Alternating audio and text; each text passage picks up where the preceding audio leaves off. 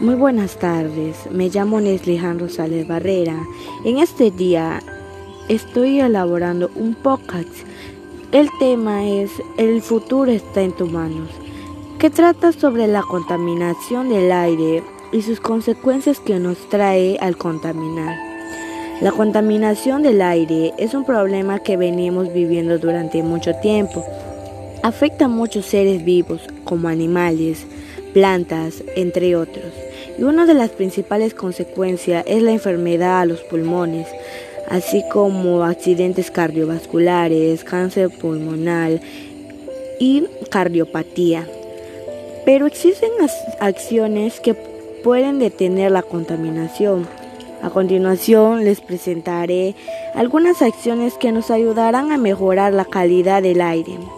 Podemos reciclar la basura en vez de quemarla, porque a la hora de quemar liberan, muchos, muchos químicos tóxicos que afectan el aire.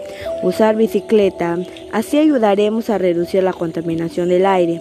Plantar árboles, así tendremos más oxígeno limpio. Y es hora de tomar conciencia que nuestros actos destruyen la capa de ozono antes que sea demasiado tarde. Por eso, sé parte de la solución y no de la contaminación. Muchas gracias.